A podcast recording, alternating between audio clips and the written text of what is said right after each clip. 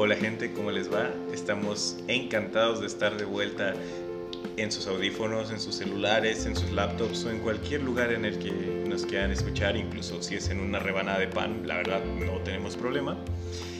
Y estamos muy felices y por felices me y por felices me quiero referir a la urbanista, experta en ciudades enajenadas, Alma Ortiz de la Vega, que en sus tiempos libres es un sándwich.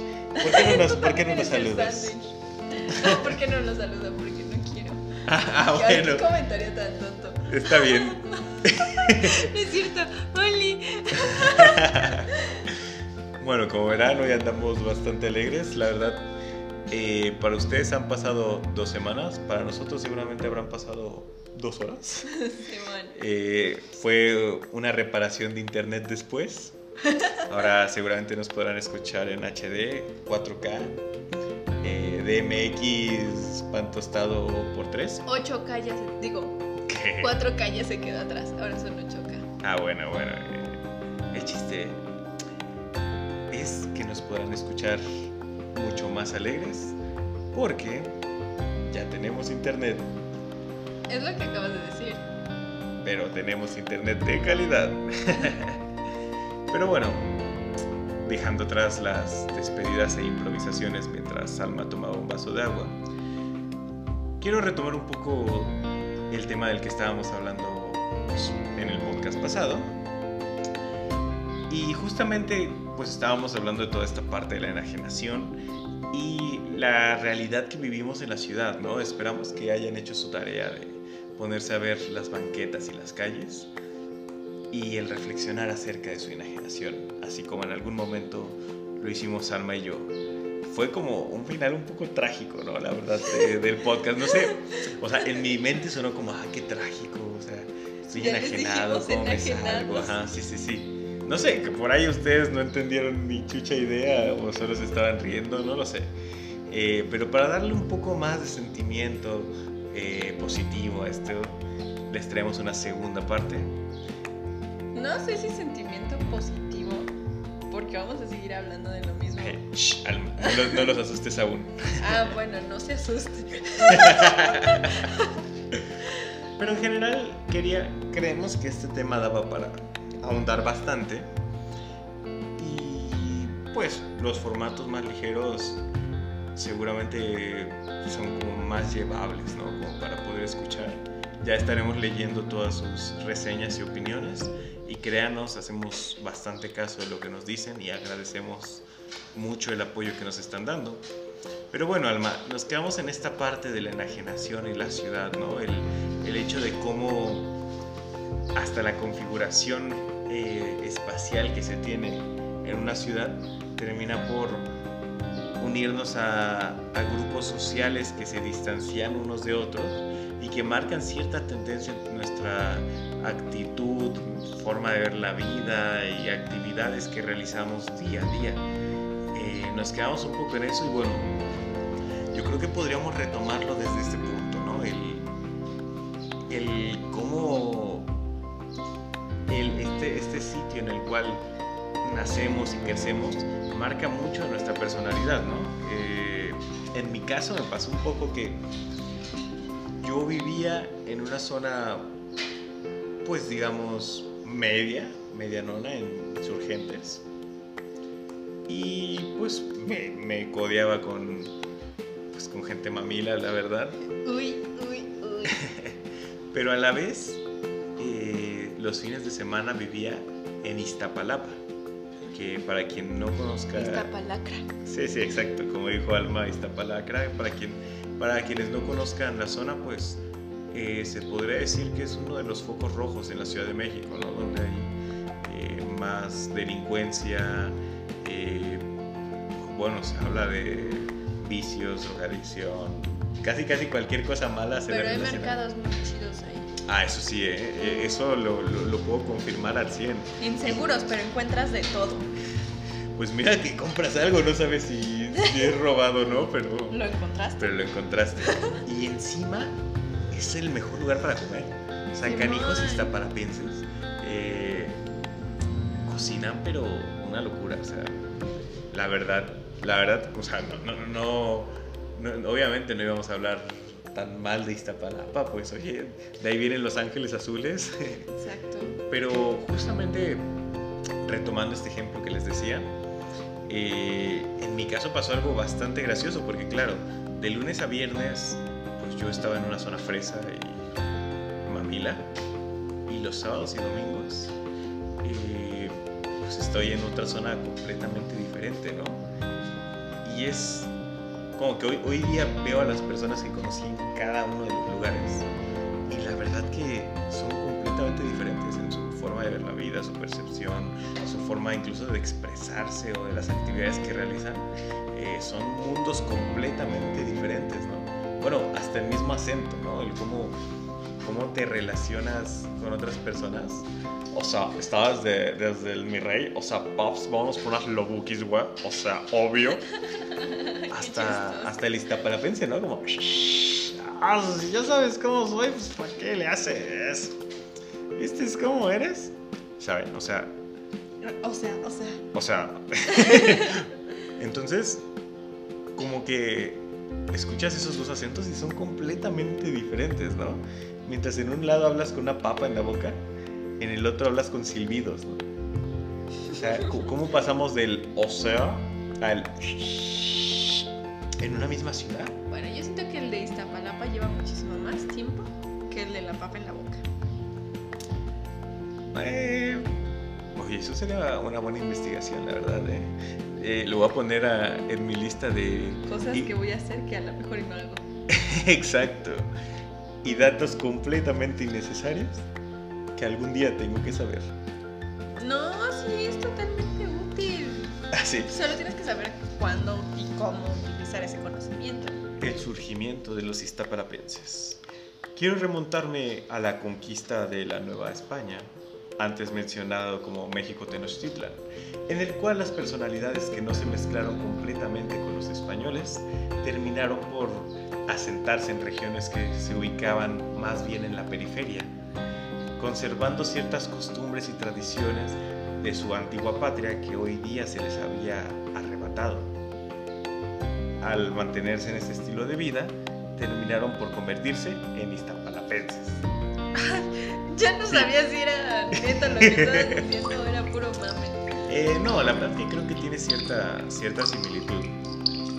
Eh, yo creo que podría ser por ahí que va, que va esa onda, sobre todo por el ámbito de los lagos.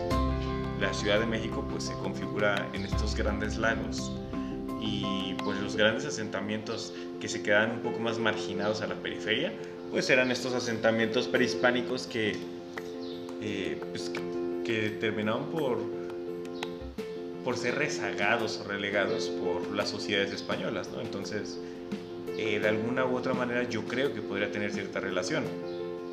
Eh, les narré mi manera de percibir eso, pero no sé, podría equivocarme. Podrían ser descendientes de noruegos. De hecho, pues sí tienes como muchísima razón. Igual que, que tú, bueno, quizás un poco al revés. Yo empecé viviendo, empecé porque literal empecé mi vida viviendo en una zona no muy bonita, en la Doctores. Si quieres autopartes baratas Oh, y de dudosa procedencia, ve a esa colonia. bueno, la, la- lo chistoso es que cuando estás dentro no la sientes tan peligrosa. O sea, como que se hace esta, esta cuestión de comunidad.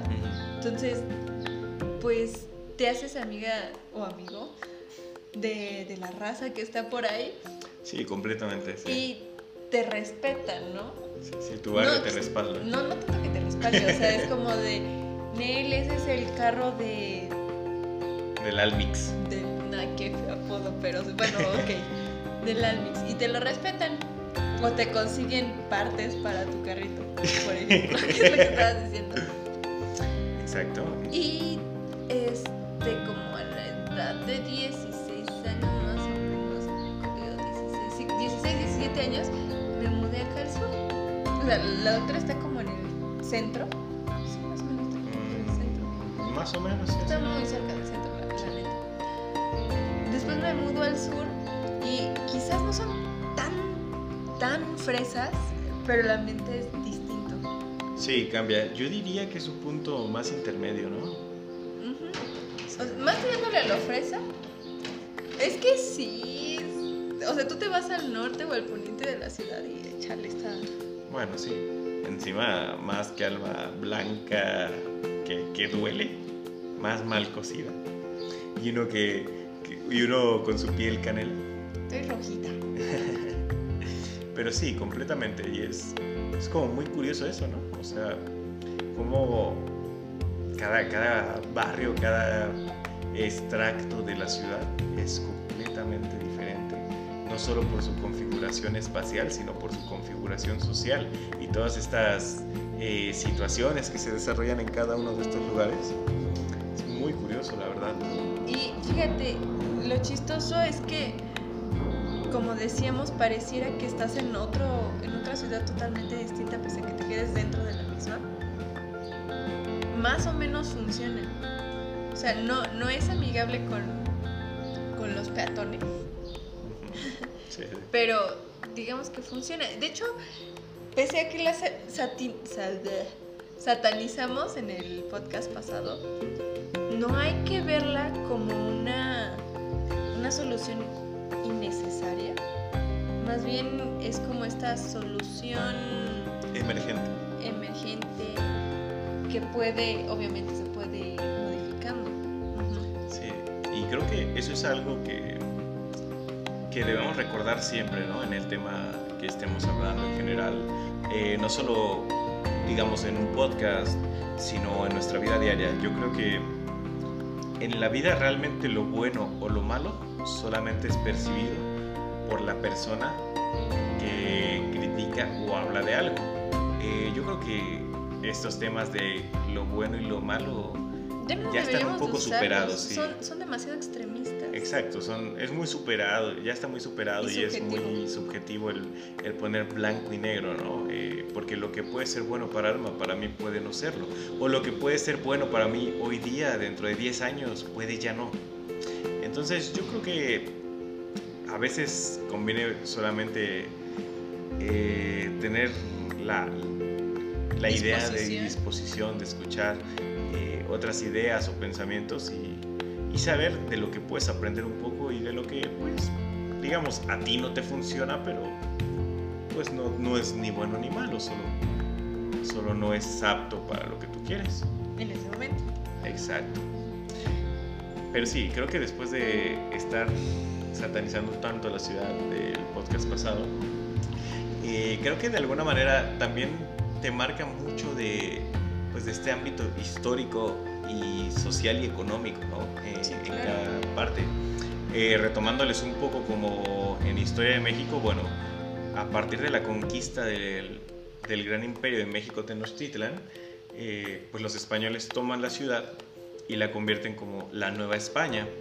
Eh, en los grandes templos que se encontraban en lo que hoy día es el centro de la ciudad, eh, construyen pues sus nuevos espacios, ¿no? muy a la configuración europea y específicamente española, en la cual centralizan eh, pues los grandes poderes, ¿no? tanto el poder gubernamental como el eclesiástico en el centro, y a partir de ahí se va desenvolviendo la ciudad. Eh, pues se generan todos estos ejes, ¿no? estos ejes viales, eh, pues que se enumeran, ¿no? como eje 1, 2, 3, etc. Oriente, poniente. Exacto. Y hasta ahí, hasta esa parte, pues parecía que la ciudad tenía cierta idea, ¿no? Con esta eh, traza de estilo europeo, con cierta retícula, pero que posteriormente, pues, la traza urbana, pues, comienza a subjetivizarse, ¿no? Un tanto por el relieve, otro tanto por la falta de planeación y, y a veces también por la necesidad de vivienda, ¿no? Principalmente es la falta de plana- planeación. De hecho, yo diría que esa abarca todas las demás que mencionaste. Bueno, sí, sí, es probable, sí. O sea, porque no tenemos esas facilidades que en otras lindas ciudades, ¿no? Por ejemplo, en Buenos Aires, que el relieve es tan bondadoso y que la planeación dio un poco más, pues ves las ciudades más reticuladas. Eh, pero bueno, hablándoles un poco de, de nuestro ejemplo, en la Ciudad de México, pues empezamos a ver estos ámbitos de cuando crece y se genera esta explosión pues demográfica en el que pues, las viviendas existentes ya no estaban alcanzando para las personas eh, pues que estaban habitando la ciudad. Además de que varias personas de otros estados Se venían a- empezaron a llegar aquí a la capital. Ah, porque tocas un tema muy importante y ese es cierto. La economía mexicana pues está bastante centralizada, ¿no? Entonces, una buena parte de la industria y las empresas pues se generan en la capital, lo que sería la Ciudad de México, lo cual hace que personas de otros estados eh, pues vengan a, a buscar el sueño, el sueño chilango, ¿no? Eh, a la gran ciudad. Dato curioso. Al principio la palabra chilango no hacía referencia a los que vivíamos aquí en la ciudad, sino eran Exacto. est- ay, perdón, estas mismas personas que de otros estados venían a la ciudad. Y de hecho, creo que viene del maya del náhuatl, chilang, que significa despeinado. Ah, mira, dato, dato curioso. dato, dato curioso que pues yo creo que muchos no, no tenemos idea, ¿no? Somos los greñudos. Pues mira, al menos tú sí. bueno, sí. Pero, pero sí, justamente. Entonces, pues toda esta trama y diversidad de, de construcciones, de fachadas, pues responde un poco a esto, ¿no? Y de alguna manera, yo creo que también responde a este ámbito de, pues, ciudad latinoamericana en este crecimiento exponencial y grande y con una falta de planeación, pues, que yo creo que se ha hecho presente en una buena mayoría de, pues, de las ciudades latinoamericanas, ¿no? Pregunta, ¿tú crees que para intentar solucionar el problema de la ciudad sea mejor hacerla más rural o hacerla todavía más ciudad? Estamos empezando con las cosas difíciles, ¿eh? y bueno, hasta aquí terminamos, nos vemos en el próximo capítulo. No te hagas menso, responde. Pues mira, yo creo que todo este ámbito de la ciudad rural o el ámbito rural ya está un poco superado en, el, en este aspecto de que es una configuración bastante antigua en la que sería difícil insertarse, ¿no? El, el hecho de que pues en una sociedad tan cosmopolita y con esta costumbre de tenerlo todo al alcance de la palma de la mano, pues ya resultaría bastante complicado el acostumbrarse a este esquema de, vida. Ahora, en el ámbito de hacerlo más ciudad, no lo sé, yo creo que sería un poco difícil porque, claro, dependerá un poco de la percepción que se le dé a hacer más ciudad, ¿no? Pero en mi caso yo percibo eso de hacerlo más ciudad, el, el- el crecer, ¿no? El, el insertar aún más factores dentro de todas esas temáticas que pues ya estamos generando, ¿no? En lo personal me cuesta un poco de trabajo. Yo creo, y bueno, quizá eh, pensándolo un poco más, me iría por esta idea de, de ser más ciudad en cuanto a las conexiones que se pudieran tener De la misma y la ampliación. Ajá, y bueno, igual, retomando esto de la enajenación. De hecho, el ser más ciudad y con la tecnología bien encaminada, Ajá. no, no solo esta tecnología que nos empieza a hacer perder capacidades, nos hace inútiles, sino esta tecnología que nos ayuda a potencializarlas, eh, podría ser que la enajenación vaya disminuyendo. ¿Por qué? Al trabajar o al intentar conseguir eh, potencializar, mejorar todo esto, nos haría a, cierta, a cierto grado conscientes de lo que nos rodea, que es justamente lo que estábamos diciendo, ¿no? Que somos, que la ciudad nos aliena de todo esto. Totalmente. Y, y bueno, es que aquí ya empezamos a meter otro término que es un poco eh, curioso de mencionar, ¿no? Que es este ámbito de la tecnología, este ámbito de, pues el cómo nos puede ayudar o causar problemas, ¿no? Ajá. Porque es como esta onda de, de alguna manera, con la inserción de la tecnología, hoy día podemos estar conectados uf, hasta China si queremos. Algo que hace algunos años pues resultaba bastante difícil y casi eh, inimaginable, ¿no? Este hecho de que hoy día eh, pues por ejemplo, nuestro podcast pueda ser escuchado en más de 12 países o que si transmitimos en Twitch nos puedan ver en cualquier parte del mundo.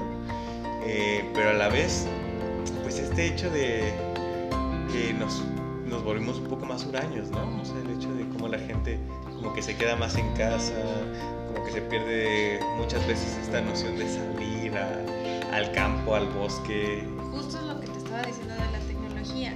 Empieza con esta idea de ayudarnos eh, a potencializar nuestras capacidades, pero por otro lado es esta que nos entorpece. Por ejemplo, el auto. Muchas personas, no me lo puedes negar, utilizan el auto para ir a la tienda de la esquina. Sí. Ajá. Supuestamente el auto sirve para ayudarte a transportarte a zonas lejanas o difíciles, entre comillas, de llegar. Pero, ¿y, y qué pasó con esa capacidad de caminar? Se va perdiendo. Exacto, entonces aquí la tecnología en vez de potencializar, entorpece. Así es. Ahora, con, con esta idea de que, mencionabas, ya nos pueden escuchar en distintos países, es una, por decirlo así, una comunidad grande, se reduce a esta villa tecnológica, o sea, se hace diminuto donde puedes literal eh, platicar con cualquiera pese a la distancia física. Ahora, con esto que quiero decirte, o quería contarte, esta parte de la poca o quizás nula evolución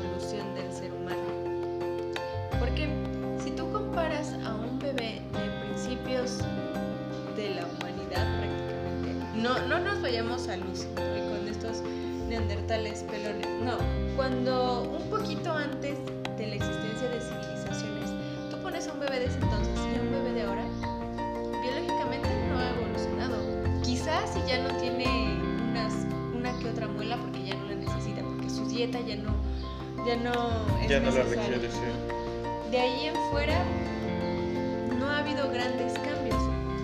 Ahora, esto eh, también quiere decir psicológicamente tampoco hemos evolucionado. De hecho, sí creo que fue hace unos cuantos, hace un mes me parece, que decíamos de este agujerito que tenemos como seres humanos. ¿no? Esto viene de- del instinto de, de sobrevivencia, ¿no? De, de querer agarrar muchísimas cosas para posteriormente consumirlas. Sea, eso es totalmente primitivo. Y hoy día lo seguimos usando, no sea necesario. La ciudad ya, como decíamos, la ciudad ya nos, ya cubre esa parte, ya no, ya no nos tenemos que preocupar. Con esto mismo se da este fenómeno de que nosotros sí somos eh, seres sociales, pero este, esto no quiere decir que ya estemos adaptados a vivir o a convivir con más de mil personas. De hecho, si yo te pregunto, eh, ¿a cuántas personas conoces bien? Bueno, no bien, sino de nombre y de cara. Le puedes hablar un chingo, pero ¿a cuántas de esas conoces de nombre y de cara? Y te acuerdas y sabes, ay, esa es su abuelita, O sea, digamos, Esa es su en sus rasgos completamente. por decirlo así. Aventurándome, yo creo que serían 10 o 15.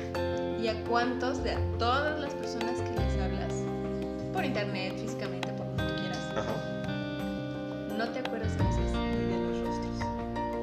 Diría que a una buena parte. Sí. Entonces, pese a que la ciudad es grande y está organizada mecánicamente para poder llevar a toda esta población, nosotros biológicamente todavía no estamos aptos para manejarnos entre tantas personas. De hecho, ni siquiera podemos con ello. Y por eso mismo es un caos. Y bueno, claro, otros factores. No digo que vaya a ser, que sea imposible. Quizás futuramente o con otro método de organización, todavía no sabemos. Y de hecho, ni siquiera quiero ahondar en eso porque ni siquiera soy experta, aunque tú lo digas. este. Pero sí, creo que justamente eso, eso que dices es muy cierto, ¿no? Este, siempre relacionamos a la ciudad con este adjetivo de caótica, ¿no? Eh, de alguna manera es... Un mal necesario, según. Exacto, y, y diríamos, en cierto modo la ciudad también tiene su organización, ¿no? Como hablamos anteriormente, los estratos sociales, la manera en la que se ubican.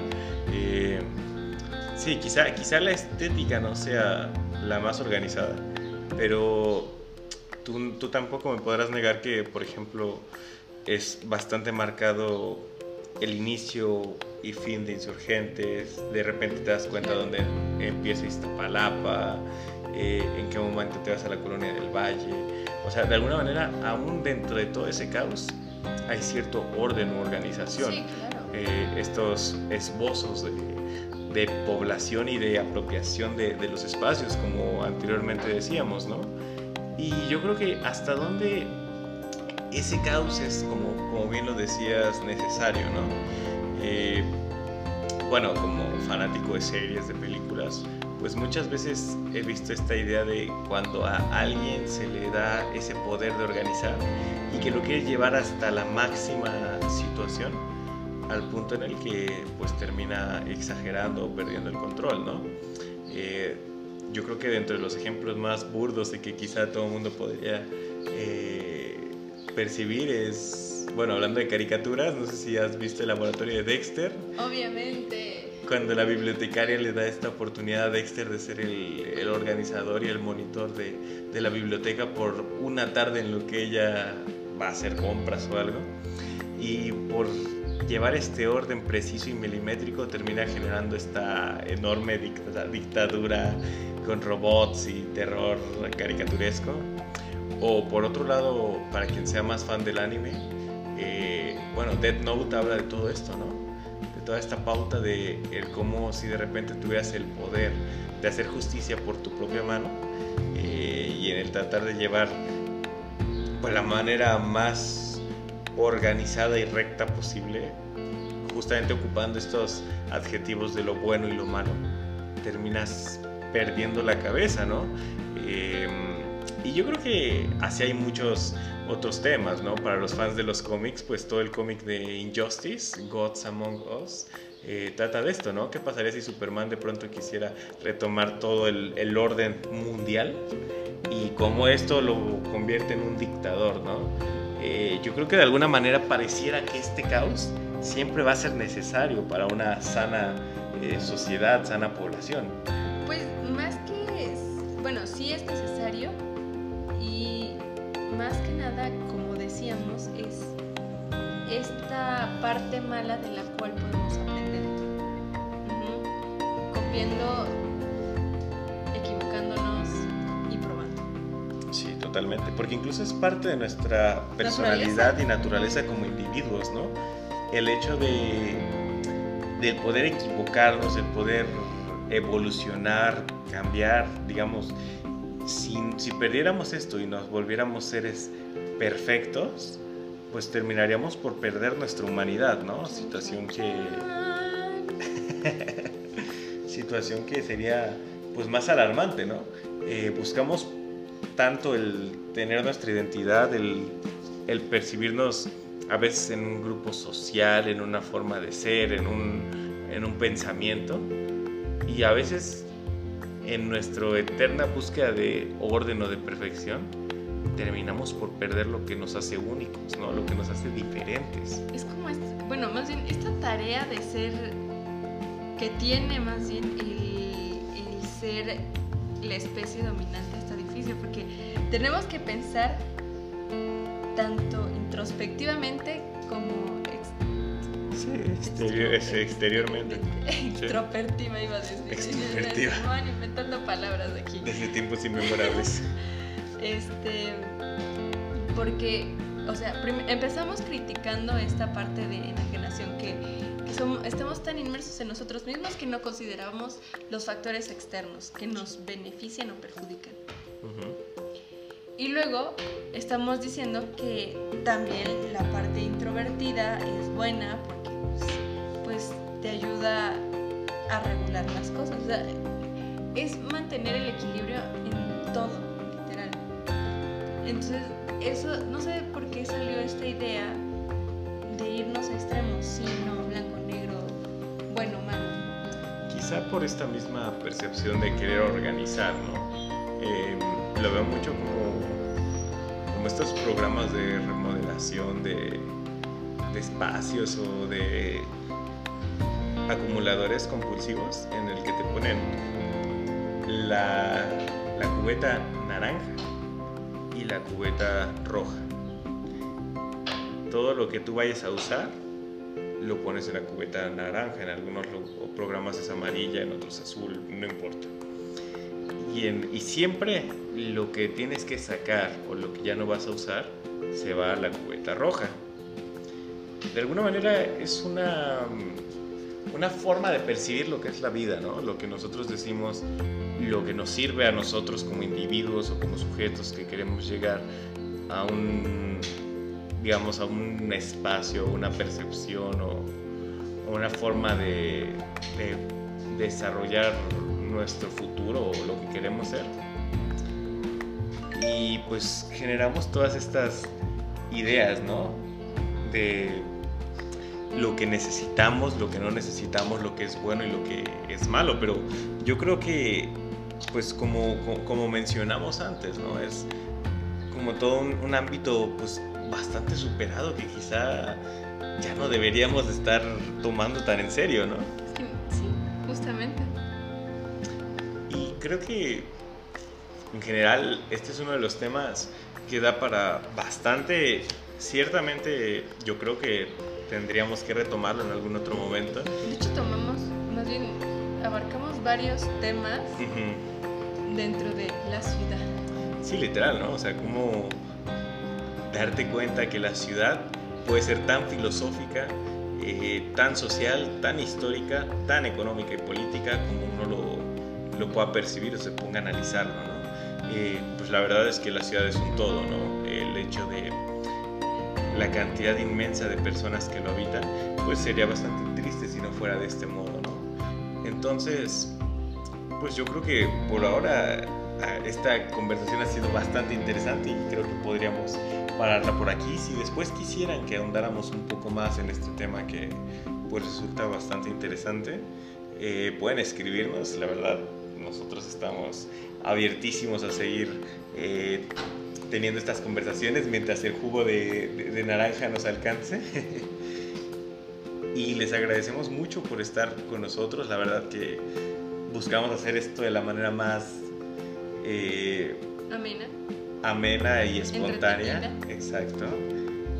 tanto para ustedes como para nosotros. Así es, el, el hecho de, de poder hacerlo sentir como compartiendo una mesa con nosotros y hablando de cualquier cosa, pues la verdad que ese es el, el objetivo principal y, y bueno, esperamos que les esté gustando este, Proyectito. este proyecto que hemos llamado Viaje y que pues nos ha encantado bastante irlo desarrollando poco a poco.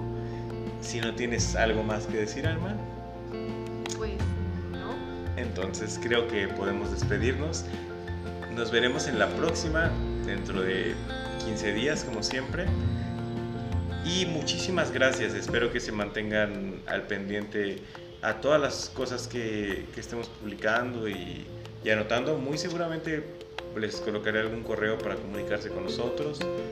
Y posteriormente quizá abramos otro par de redes sociales. La verdad, estamos pensando en, en YouTube la verdad sería interesante, ¿no? Como para poder compartir más fácilmente distintas cosas, pero bueno, primero tengo que quitarle la, la pena de ser influencer a Alma, así que o sea, no me molesta que me escuchen, pero ya verme. ¿Qué tal si yo estoy, no sé, se me sale un, un- no sé, un algo, traigo un- una basurita en el ojo y luego ya ven todo mi maquillaje corrido? No.